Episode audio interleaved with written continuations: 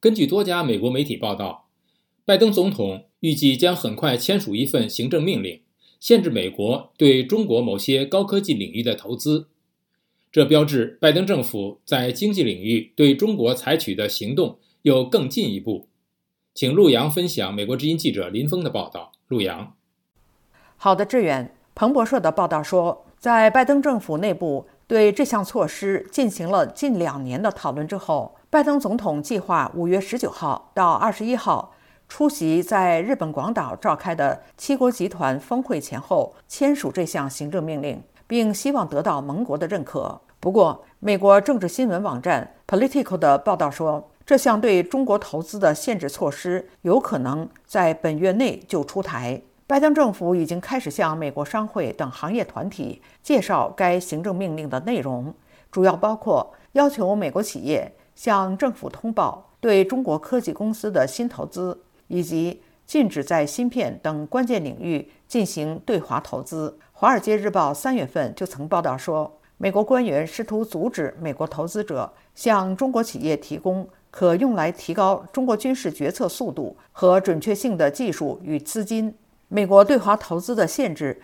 标志着拜登政府在经济领域对中国采取的行动又更进一步。去年十月，拜登政府实施出口管制，以限制中国获取先进芯片的能力。白宫称，这些芯片可以用于制造武器、侵犯人权，并提高其军事后勤行动的速度和准确性。不过，美国财政部长耶伦最近在华盛顿发表对美中经济关系愿景的讲话时表示，美国并不打算与中国全面脱钩，但寻求与中国建立建设性和公平的经济关系。采取某些针对中国的限制措施是出于国家安全考量。而不是获得经济上的竞争优势，耶伦说。尽管这些政策可能会对经济产生影响，但是他们是出于直接的国家安全考虑。彭博社的报道说，行政命令的重点是美国公司在管理方面发挥积极作用的投资，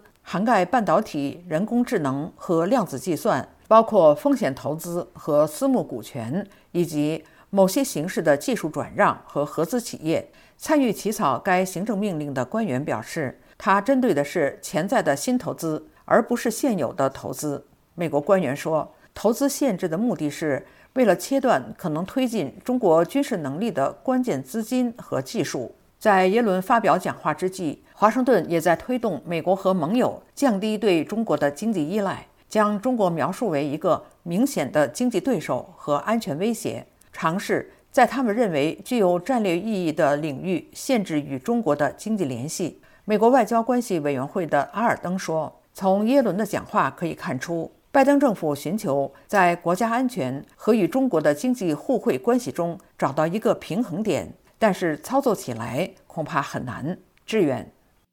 谢谢陆阳分享美国之音记者林峰的报道。经济遏制中国又进一步，拜登将签署限制对华投资行政命令。了解更多新闻内容，请登录美国之音 VOA Chinese 点 com。